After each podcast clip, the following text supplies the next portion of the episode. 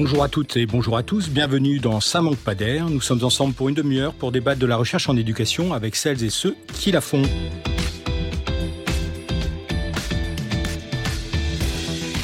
Au programme aujourd'hui, à l'occasion de la conférence de comparaison internationale organisée en novembre dernier par le Centre national d'études des systèmes scolaires du CNAM, le CNESCO, c'est-à-dire la gouvernance des politiques éducatives. Derrière cette expression se cachent bien des préoccupations, des situations, des contextes, mais aussi tout un champ de recherche que nous proposons d'aborder aujourd'hui.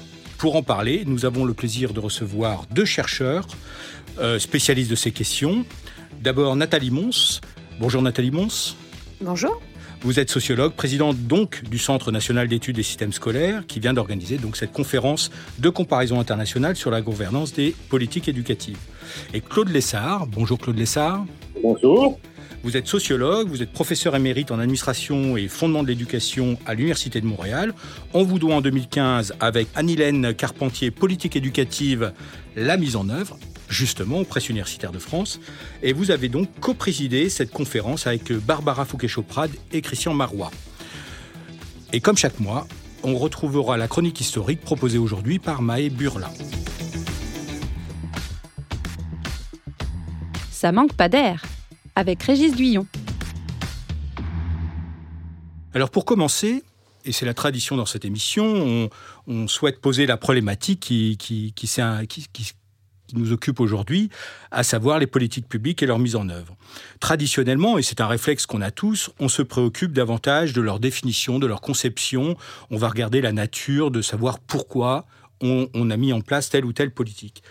Vous, vous avez décidé de, prendre un angle différent pour cette conférence, à savoir non pas le, pourquoi, mais plutôt le comment. Et le comment on le met en œuvre.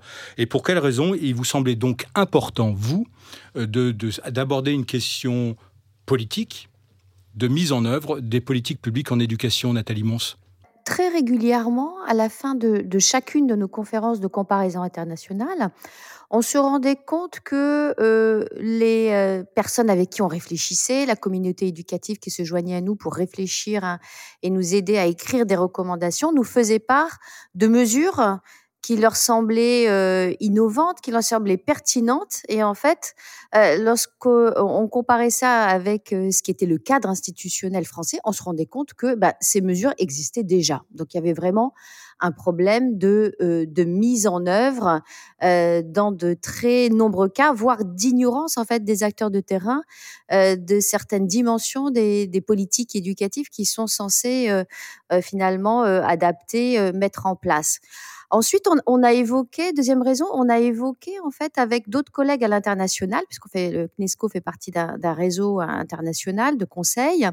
On a évoqué cette thématique de la gouvernance des systèmes éducatifs, des difficultés de mise en œuvre. Et là, tout le monde nous a dit ah oui, ce serait euh, fascinant d'avoir une conférence comme ça parce que en effet, euh, on, se rend compte chez nous que euh, il y a un vrai problème dans la mise en œuvre des, politiques éducatives.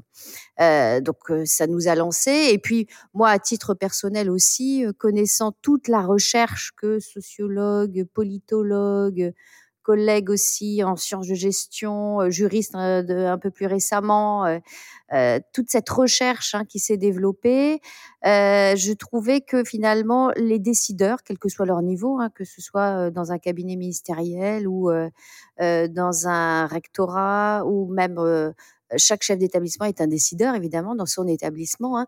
Il y avait une très faible connaissance de cette recherche. Voilà. Donc, je voulais aussi euh, partager la, cette recherche. Et puis, le dernier élément aussi qui me motivait, c'est que j'ai beaucoup de euh, d'empathie et de compassion euh, pour tous les, les cadres et puis tous les acteurs du système éducatif, et en particulier, voilà, les, les chefs d'établissement, les gens qui sont dans les rectorats. et je me dis, mais ce travail de définition et de mise en œuvre euh, des politiques éducatives est très compliqué et surtout il est devenu de plus en plus complexe.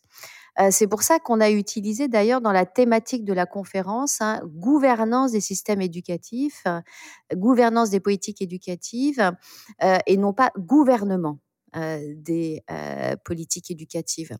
Je crois que c'est pas anodin, même si c'est une une expression voilà qui ne fait pas consensus. Il peut y avoir différentes acceptions, mais en tout cas, ce qu'elle montre, c'est qu'on est dans un monde de plus en plus complexe en termes de, politique publique hein, en général, hein, pas seulement éducative. on voit bien qu'il y a des acteurs très nombreux aujourd'hui, hein, qu'il faut arriver avec la décentralisation, la déconcentration, les organisations internationales, les chercheurs, bref, il y, a plein d'acteurs qui, euh, voilà, qui, ont, qui veulent euh, participer aux politiques éducatives. Il y a des nouveaux outils, des expérimentations, euh, des évaluations. les parents, les citoyens sont de plus présents, l'éducation dans tous les sondages. Bref, on avait tout un ensemble finalement d'éléments nouveaux qui s'invitent dans les politiques éducatives et qui font que le métier de cadre aujourd'hui est extrêmement compliqué. Donc, je pense que cette conférence, elle vise aussi voilà, à, à aider voilà, et à peut-être dédramatiser aussi en montrant que bah, ce problème de mise en œuvre, il est partout. Claude Lessard, du coup, euh, Nathalie euh, Mons l'évoquait, la question de la recherche, puisque j'ai cité l'ouvrage que vous aviez fait donc en 2015 sur la mise en œuvre déjà des politiques publiques. Du point de vue de la recherche, est-ce que c'est euh, du coup aujourd'hui une préoccupation qui est largement partagée au niveau international, puisqu'il y a une dimension internationale de cette conférence, sur cette dimension de mise en œuvre? Plus globalement sur la, sur la fabrique et la mise en œuvre des politiques éducatives, oui, c'est une, euh, une préoccupation qui euh, traverse les frontières et qui, euh, et qui le fait depuis d'ailleurs plusieurs décennies. Pour plusieurs raisons, il y a eu au départ à la fois une certaine insatisfaction avec les résultats de politiques éducatives qui était perçue comme importante, répondant à des attentes sociales majeures, qui était perçue aussi comme euh, exigeant euh, des ressources importantes. Et puis, ma foi, l'éléphant accouchait d'une souris. Enfin, il y, a eu ces perceptions-là. Euh, donc, à la fois des attentes élevées et puis des résultats perçus comme décevants. je crois que ça, ça traverse, je dirais, le dernier demi-siècle. Et en ce sens-là, la, question de, la réussite des politiques et de leur mise en œuvre n'est pas une question récente. Elle, est constante d'une certaine façon euh, et elle a nourri beaucoup de travaux euh, universitaires, euh, interdisciplinaires, à la fois chez les politologues, chez, des sociologues, chez des administrateurs scolaires, chez des psychosociologues qui s'intéressent à la conduite du changement. Il y a effectivement une, une, euh, une forêt euh, assez riche de, de, de, de, recherche qui, qui, puise abondamment dans des études de cas, euh, dans l'analyse fine de ce qui s'est passé, de qu'est-ce qui a, semble-t-il, produit certains résultats, où ça a bloqué, etc., et qui essaie de théoriser ou qui essaie de, de définir des pistes, sinon des, des injonctions précises en termes de conduite du changement. Merci. Alors, je vous propose de faire un petit retour historique là pour le coup, alors dans une dimension plutôt euh, plutôt française, avec la chronique euh, historique de Maë Burla. Bonjour Maë. Bonjour Régis. La question de l'éducation est au cœur des préoccupations nationales et de fait, les politiques éducatives tout au long du XXe siècle jusqu'à nos jours ont été nombreuses et marquées par un certain nombre de tournants politiques, sociaux, économiques qui ont marqué cette période. Des Trente Glorieuses au mouvement contre-culturel et au choc pétrolier des années 70 jusqu'à l'accélération de la mondialisation des années 80-90 et à la montée progressive du libéralisme en France, les politiques éducatives ont connu des orientations variées. Au lendemain de la Seconde Guerre mondiale, ce sont les concepts de la gratuité et de l'école obligatoire, mais également les premières revendications pour une école unique ouvrant un accès à tous et pas encore à toutes vers l'enseignement secondaire qui fondent les politiques éducatives. En 1959, la réforme Bertoin, sous le gouvernement de Gaulle, entame véritablement une démocratisation du système scolaire. Elle repousse l'âge de la scolarité obligatoire à 16 ans, favorise l'orientation à la fin du primaire et instaure le principe de la méritocratie. On le sait, les mécanismes de reproduction sociale et culturelle ne disparaissent néanmoins pas à cette période. Dans les années 70, les critiques du système éducatif s'intensifient et en 1975, c'est au tour de la réforme Abi de tenter de résoudre les problèmes pointés du doigt. René Abi s'insère dans le processus d'unification et de démocratisation et instaure le collège unique et gratuit. Désormais, fini les organisations par filière dans les collèges. Les élèves suivent tous les mêmes enseignements. En 1982, Alain Savary entame une rénovation du collège unique afin de lutter contre les échecs scolaires et d'améliorer la formation des élèves du secondaire. Il crée notamment à ce moment-là les zones d'éducation prioritaire visant à identifier et à accorder plus de moyens aux établissements qui rencontrent le plus de difficultés. Au tournant des années 1990, la loi d'orientation sur l'éducation de Lionel Jospin marque un tournant significatif pour le système éducatif, plaçant les élèves et les étudiants au cœur du dispositif. Le système d'organisation par cycle est notamment instauré de la primaire au lycée et sont créés le Conseil national des programmes ainsi que les IUFM. À la suite de Jospin, François Bayrou et Ségolène Royal proposeront tour à tour des réformes renforçant le rôle d'un collège unique, intégrateur et sans orientation précoce. Enfin, de la loi d'orientation pour l'avenir de l'école de François Fillon en 2005, en passant par la réforme du lycée de Luc Châtel en 2009, mais aussi par la loi de refondation de l'école et de la République de Vincent Payon en 2013, et enfin l'école de la confiance de Jean-Michel Blanquer en 2018, les réformes successives du système éducatif français s'ancrent de plus en plus dans la quête de la réussite scolaire. On parle désormais de socle commun, d'élévation du niveau, de performance, d'exigence, d'excellence. Ce tournant est notamment porté par l'introduction en 2006 de l'évaluation de la performance dans le système éducatif imposée par la loi organique relative à la loi des finances, la LOLF. Mais si, comme on le constate, le système éducatif a fait l'objet de nombreuses réformes au cours des dernières décennies, les résultats et la mise en œuvre de ces réformes ont rarement, ou du moins lentement, su apporter des résultats concrets et satisfaisants, posant la question de leur gouvernance. De la fin des années 1960 au début des années 1970, l'approche privilégiée par les gouvernements est celle du top-down, du haut vers le bas. On formule centralement des objectifs, on définit des moyens, on anticipe des résultats et on demande à ce que ces décisions soient exécutées. Confrontés au constat d'un problème d'implantation de ces réformes et d'implication des exécutants, on décide de tester une seconde approche à partir des années 70 jusqu'aux années 80, l'inverse de l'approche top-down, l'approche down-top, du bas vers le haut on décentralise la réforme, on mise sur les acteurs et actrices de terrain et la flexibilité pour mettre en œuvre les changements souhaités. Néanmoins, là encore, les réformes éducatives se heurtent à des difficultés d'application. Impression de confusion, problèmes de coordination, la décentralisation n'a finalement pas que des avantages. Dès les années 1990, la question de la mise en œuvre devient donc centrale pour les réformes éducatives. Il s'agit dès lors d'articuler différentes logiques de gouvernance, centralisation, décentralisation, dialogue, débat, évolution de la politique. Merci Maë. Donc on voit en parcourant euh, assez rapidement ce demi-siècle euh, qui nous précède quelque part euh, à la fois l'enchaînement, le, rythme des réformes.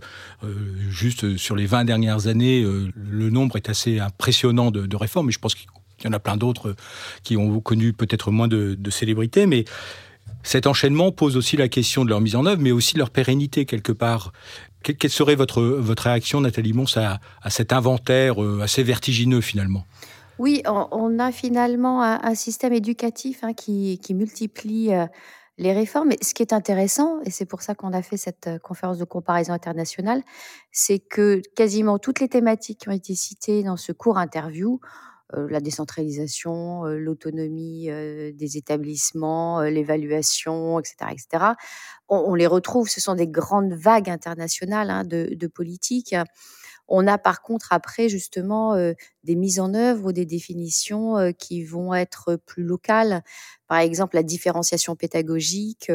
voilà, ce sont des dispositifs pédagogiques qu'on va retrouver dans de nombreux pays mais dans des pays nordiques où la différenciation pédagogique, concrètement, ça veut dire, je sais pas, au moins un tiers de l'emploi du temps des élèves sous forme de petits groupes, chez nous, ça va rester beaucoup plus limité. donc ça, c'est bien une forme de d'adaptation locale de grandes thématiques qui sont internationales. Ou par exemple, l'école unique, c'était aussi une grande tendance internationale, mais elle apparaît nous en 1975. Ça a bien été redit dans, dans, le petit, euh, la petite intervention. Euh, elle est, euh, voilà, l'école unique, 1975. elle date des années 20 aux États-Unis et puis c'est tout de suite l'après-guerre, les années 50 dans la plupart des pays européens. Voilà. Donc on est bien dans la grande vague des réformes hein, internationales, mais avec des spécificités locales. Claude Lessard, du coup, on retrouve ce que vous disiez tout à l'heure sur sentiment d'inaboutissement, de, de lancer quelque chose sans, sans avoir forcément les fruits tels qu'on les avait conçus initialement parce que soit une autre réforme arrive, soit parce que euh, autre chose se passe et euh, la, programmation est, bousculée. Est-ce que qu'est-ce que vous voyez vous de votre euh, regard depuis le Québec sur sur sur cette chronique-là, sur cette histoire très française en apparence, mais comme Nathalie vient de le dire, internationale, qui s'inscrit dans un contexte international aussi. Non, elle, n'est pas très française, elle est, effectivement internationale. C'est ce que les analystes de politique appellent l'empilement des réformes sans, sans véritable euh, souci d'assurer euh, un minimum d'intégration les unes aux autres et sans se soucier, par exemple, du clash entre, euh, entre des politiques qui peuvent se contredire. Ce matin, nous discutions d'ailleurs, dans le cadre du, du Chili, d'une politique de valorisation des enseignants, de reconnaissance du métier, et je soulevais le fait qu'aussi il y avait des politiques d'imputabilité, de reddition de comptes, et que ça pouvait euh, arriver en, en, contradiction ou en clash, ça se gère, mais encore faut-il euh, en être conscient et, et, et, euh, et, le mettre sur la table. Non, c'est, je, crois qu'on sait expliquer pourquoi il y a, il y a cet, cet empilement-là. Ce que je voudrais souligner, c'est que certaines études, en tout cas en Amérique du Nord, où les établissements ont peut-être un peu plus d'autonomie que chez vous, cet empilement-là ou cette, cette multitude de, de politiques euh, et de réformes force les chefs d'établissement à faire des choix, plus ou moins légitimés, plus ou moins euh, publicisés. Je fais semblant de faire ceci parce qu'on me le demande. Mais moi, ma priorité, c'est tel truc dans le curriculum, ou c'est établir un partenariat avec euh, la communauté et les parents. Vous comprenez?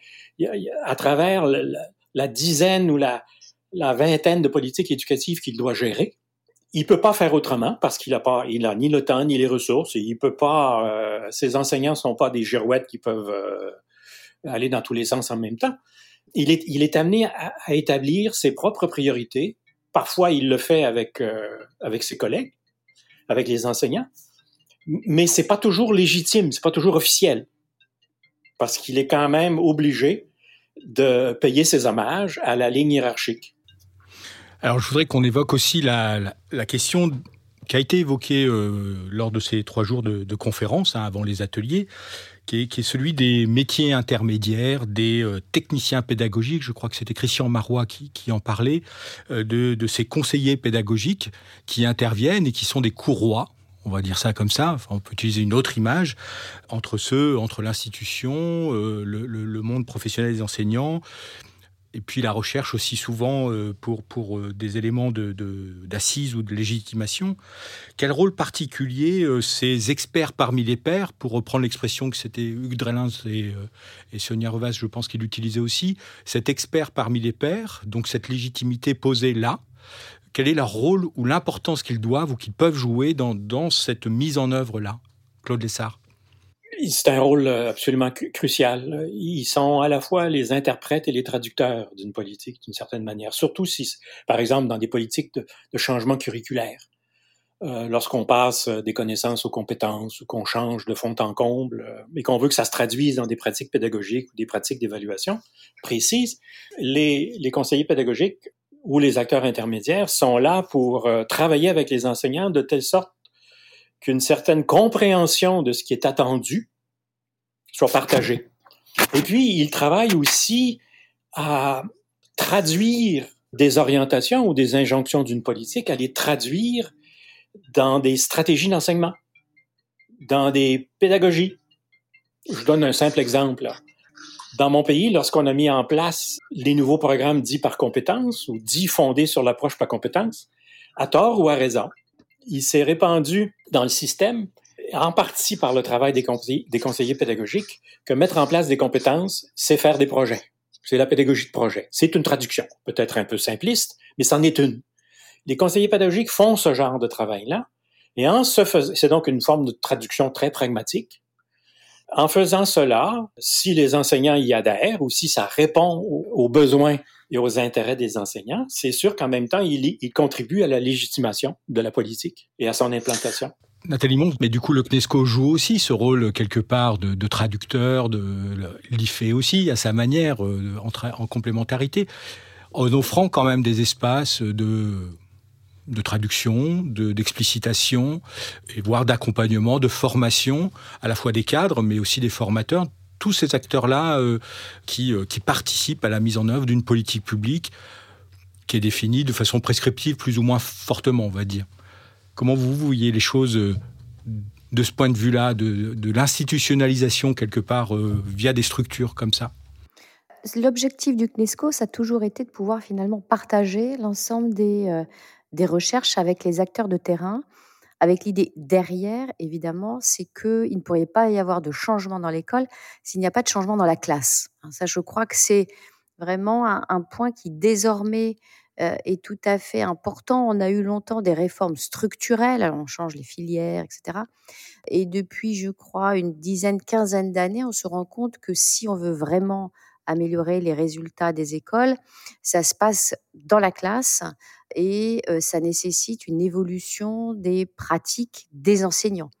Finalement, ces réformes, euh, elles, échouent ou, ou elles se gagnent si, si on arrive à finalement mobiliser les enseignants. Donc le CNESCO, comme d'autres d'autres intermédiaires, hein, notre objectif collectivement, hein, quand il a été créé en 2014, c'est bien finalement de pouvoir partager pour assurer une forme de professionnalisation aussi hein, de l'ensemble de ces acteurs.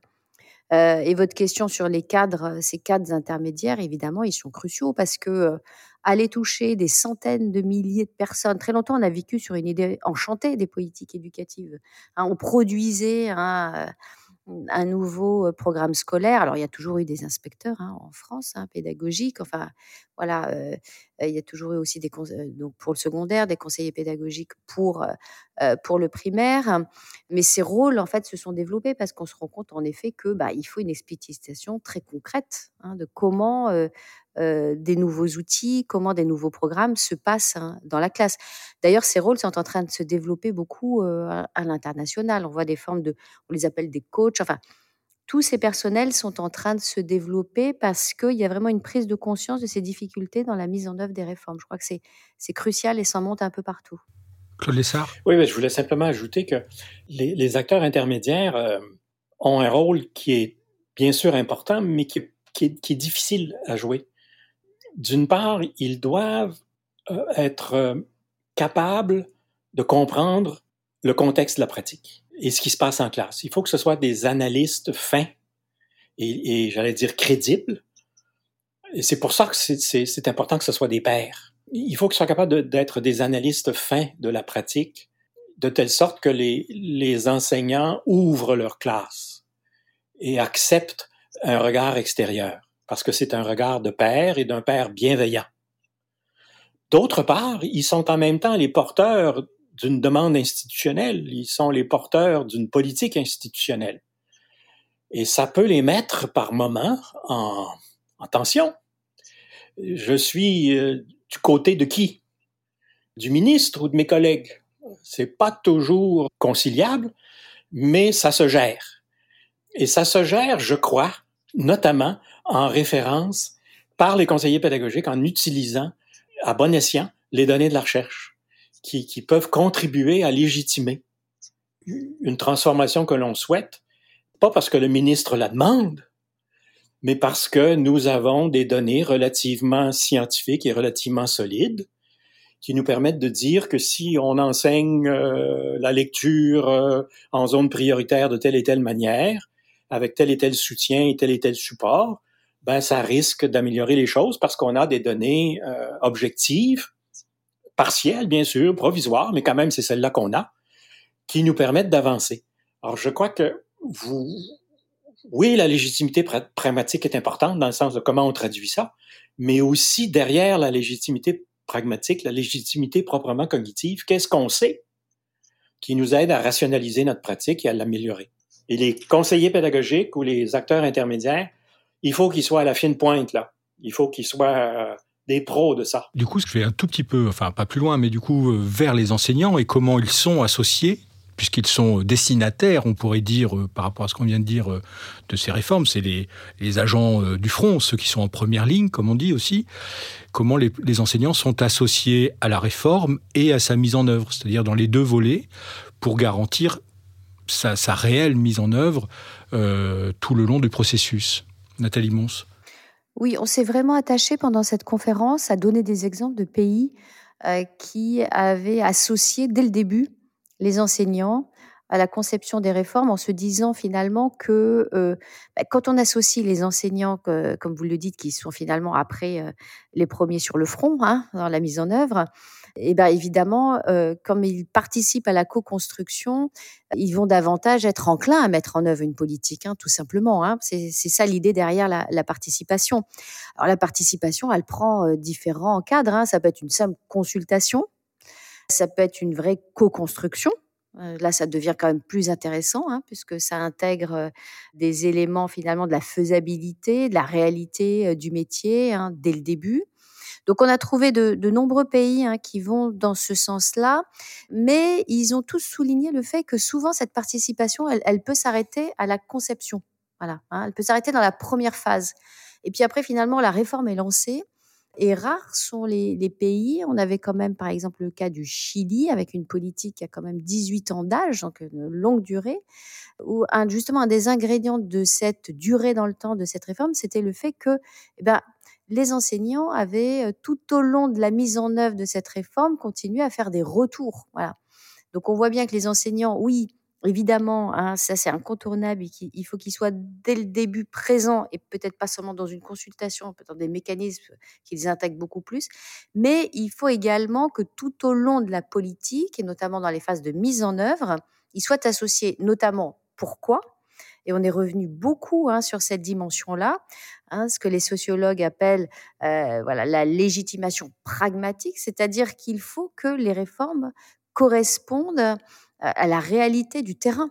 Il faut que les réformes ne soient pas trop compliquées. Il faut que ce soit pas, il faut que ce soit quelque chose de, facile à, à, mettre en œuvre, même si évidemment il faut se former, etc. Donc la faisabilité des réformes, c'est un des éléments clés. Et euh, un des retours de cette conférence de comparaison internationale, c'est qu'il y avait peut-être trop peu d'intérêt, trop peu euh, d'attachement à cette dimension de faisabilité. Comment on peut faire économiser du temps, de l'énergie, comment on peut faire plus facilement rentrer dans une réforme euh, ces agents, euh, voilà, ces enseignants qui sont en effet les premiers sur le front et qui vont tester la réforme? Et du coup, on interprète parfois un peu rapidement euh, les résistances ou euh, les, aspérités au changement. Et on dit, voilà, il y a une forme de résistance, il n'y a, pas d'appétence à vouloir euh, un petit peu actualiser les choses et se mettre au diapason par rapport à ce qui est proposé, en étant un peu rapide sur l'analyse, alors que finalement, ça participe quelque part, ces, ces, résistances participent à, à un jeu d'institutions qui, qui bouge par petits bouts, par, par, par petits mouvements. On a trop longtemps interprété la, résistance à, la mise en œuvre des politiques comme étant un blocage corporatiste euh, de, des, enseignants, alors que dans bien des cas, c'est parce que euh, ce qui leur est demandé n'est pas clair, euh, n'est pas relativement formaté, ça n'a pas nécessairement été expérimenté, on ne sait pas si ça tient la route. Et puis, on s'est pas donné les conditions pour que dans l'établissement, euh, les enseignants puissent se l'approprier, puissent, comme dit Nathalie, puissent se former un peu, puissent euh, y aller à leur, euh, avec étapes, avec retour. Bon, il y a, y, a, y, a, euh, y a toute une série de, de, conditions de la mise en œuvre qui nous éloignent d'une approche top-down où on contraint les enseignants en quelque sorte à rentrer dans un jeu auxquels ils n'ont pas contribué. Bien des études indiquent qu'il faut s'éloigner le plus possible de ça et, non pas faire des enseignants des destinataires, mais des co-constructeurs de la réforme. C'est clair que, enfin, quant à moi, c'est clair qu'on ne peut pas changer les programmes d'enseignement en utilisant des experts puis sans consulter les enseignants. Et je, dirais, même plus loin, plus que les consulter, en faire en sorte qu'ils soient les propriétaires de cette, de cette transformation des programmes. Qu'ils deviennent, comment dirais-je, non seulement les experts, mais, mais oui, les, propriétaires de la chose. on peut dire ça aussi de bien des politiques euh, lorsque vient le temps de les évaluer ou pendant le pilotage. Si les enseignants font partie du pilotage et, si, par exemple, on en a parlé ce matin, là, ils sont d'entrée de jeu dans des formes d'évaluation ou dans des dispositifs d'évaluation participative, ben, ils risquent d'adhérer un peu mieux parce qu'ils auront le sentiment que ce qu'ils disent est retenu, remonte ou est intégré et permet de, corriger, d'adapter, de mieux prendre en compte certains éléments que par définition, quelqu'un qui est en haut ne peut pas, ne peut pas intégrer dans son champ de vision. Ces éléments-là où on s'éloigne du destinataire, qui doit répondre à des injonctions, et puis qu'on s'en va tranquillement le plus possible dans les établissements, au niveau des établissements, à des enseignants et des équipes enseignantes qui sont des, propriétaires et des co-constructeurs de certaines politiques éducatives, à mon avis, c'est la voie de l'avenir. En tout cas, ça risque de donner de meilleurs résultats, plus durables. Quant à moi, c'est un pari qu'il faut la peine, qui vaut la peine de prendre. Nathalie Mons Je crois que sur cette dimension, on est déjà en train de bouger depuis une dizaine d'années en France, c'est-à-dire que très longtemps, on a pensé qu'une réforme était coulée dans le marbre. Hein. Il y avait un texte qui était paru au BO et puis voilà, il se passait plus rien. Et puis, depuis une dizaine d'années, on voit se mettre en place ce qu'on appelle des comités de suivi de réforme. Hein. Je pense sous le, le mandat politique précédent, le comité de suivi, plus de maîtres que de classe. Je pense sous le mandat actuel, euh, le comité de suivi de la réforme du baccalauréat. Mmh. Donc, euh, on voit bien que la, vision des politiques est en train de changer. C'est-à-dire que et qui permet des réajustements. Qui permet, voilà, on est en train de, de, de se rendre compte que on ne peut pas avoir tout juste depuis le début. Voilà, comme ça. Hein, ça peut pas être posé. Que l'épreuve de la réalité fait que, que on en fait, doit réadapter les choses. Une réforme doit vivre. En fait, c'est vivant une réforme. Et si on veut que ça s'inscrive dans la durée, il faut se donner les moyens de la faire vivre. Et donc, ces comités hein, de suivi à différents moments ont réajusté les, les dispositifs justement en fonction des, des retours hein, de terrain. Et ça, je pense que euh, dans l'ADN française, c'est un changement qui est tout à fait significatif. Je pense que euh, peu d'acteurs se sont, euh, enfin, l'ont souligné, mais je crois que là, il y a un basculement dans la conception des, politiques et dans leur mise en œuvre en France. Pour conclure, quelle est la place que la recherche joue, ou peut jouer, ou doit jouer, dans la mise en œuvre des politiques? On sait qu'elle peut être mobilisée dans la conception, justement, mais elle est euh, parfois plus ou moins discrète dans la mise en œuvre euh, telle qu'elle est, euh, elle se réalise dans différents euh, contextes ou différents territoires. Claude Lessard, votre point de vue sur la place du chercheur? Il y, a, il y a un débat parmi les chercheurs là-dessus dans plusieurs pays et déjà depuis plusieurs décennies. En gros, on se chamaille entre deux postures. Ou bien la recherche prescrit et se traduit en règles qui doivent s'imposer aux acteurs, ou bien elle éclaire les pratiques, elle informe les processus, y compris les processus de mise en œuvre. C'est le modèle des, des lumières qui était euh, proposé. Voilà. Si vous voulez. Euh, ou bien si elle, si elle indique des pistes, elle sait très bien qu'elle ne peut pas les contextualiser euh, à l'échelle du globe, et qu'il y aura toujours un travail important de, de contextualisation dans, dans chaque dans, le cas de chaque pays, chaque système éducatif. On se, bagarre beaucoup là-dessus sur est-ce que la recherche informe ou est-ce qu'elle fonde? Je suis de ceux qui disent qu'elle informe. Ça, c'est pour ce qui est des rapports entre la, recherche et, disons, les pratiques ou les pratiques. L'autre chose que je voudrais dire, c'est que on ne devrait jamais parler de la recherche. Il y a des recherches. Et des chercheurs et des chercheurs qui ont des pratiques de recherche et de rapport euh, avec le terrain différentes, qui ont des cadres de référence intellectuels différents, qui appartiennent à des champs disciplinaires différents, qui sont en concurrence les uns avec les autres. Alors de dire la recherche nous dit ceci, je ne sais pas par quel raccourci on arrive à, à dire cela, ça m'apparaît euh, très très discutable. Le, le collègue euh, tchèque, Stanislav Tchèque, oui, avait mis sur la table quelque chose d'extrêmement intéressant lorsqu'il disait finalement, j'observe dans mon pays une, scission entre des chercheurs et des experts. Mm. Euh, les chercheurs continuent à faire leurs recherches et ils s'éloignent d'un travail de traduction parce que c'est ça un expert. L'expert, il dit aux, décideurs, voici ce que, ce que je pense que la recherche vous dit et que vous devriez faire. Il, indiquait qu'il y avait comme une espèce de division du travail. Ça serait intéressant de, mieux connaître cela. Mais vous et moi, vous savez très bien que les experts que nous entendons, ils changent dans le temps ils appartiennent, ils ont des cadres différents. En guillemets, il y a des modes. Euh, certains se plaignent de modes pédagogiques, mais moi, je pense qu'il y a des modes dans l'expertise aussi. De telle sorte que autant je, trouve que je maintiens ce que je dis, la recherche est importante, puis il faut en tenir compte, et il faut que les acteurs de l'éducation, en guillemets, se confrontent, se frottent à ce que la recherche dit.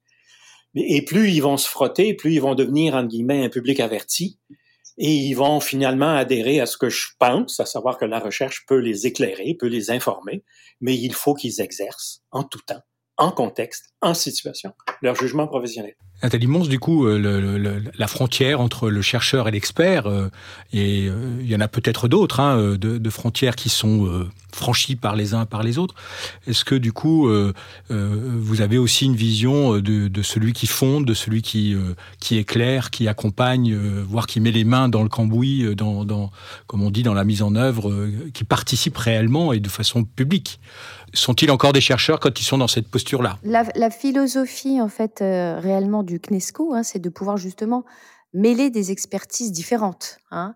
Euh, c'est-à-dire qu'on part évidemment alors de, la recherche stricte, hein, alors toujours pluridisciplinaire. Je pense que Claude a raison euh, d'insister euh, là-dessus et on l'a bien vu dans cette conférence de comparaison internationale. Hein, euh, on a des sociologues, on a des politistes, on a des économistes, on a des psychologues, enfin, et chacun apporte un regard différent. Donc je crois que euh, si on veut vraiment aider les acteurs de terrain, c'est grâce à un couplage hein, de, de, recherche qui soit pluridisciplinaire. Après, on va évidemment, je vais dans le sens de Claude, c'est-à-dire que pour nous, cette recherche, elle éclaire Hein, et elle éclaire des acteurs qui, eux, sont sur, les terrains. Hein. Les chercheurs, alors ils peuvent être dans la classe, évidemment, hein, pour euh, mener certaines recherches, mais ils ne sont pas dans la classe au quotidien. Donc les réalités du quotidien, réellement, c'est les chefs d'établissement, c'est les enseignants, c'est les conseillers pédagogiques, etc., etc., qui les connaissent. Donc nous, c'est vraiment la philosophie du CNESCO, c'est de pouvoir finalement se confronter Hein, se faire, faire en sorte que ce puisse se confronter, euh, que puisse se coupler, que puisse se nourrir, s'irriguer euh, ces expertises, ces savoirs de terrain et ce, ces savoirs issus de la recherche. Voilà, c'est ça qu'on vise au CNESCO. Eh bien, merci euh, Nathalie Mons, merci Claude Lessard pour cet échange très intéressant sur, sur cette question éminemment intéressante également, la mise en œuvre des politiques publiques. Ça manque pas d'air, une émission de Régis Guyon, préparée avec Maë Burla, étudiante à l'ENS de Lyon, à la réalisation Sébastien Boudin, au mixage Laurent Gaillard de Réseau Canopé. Rendez-vous le mois prochain pour une nouvelle émission.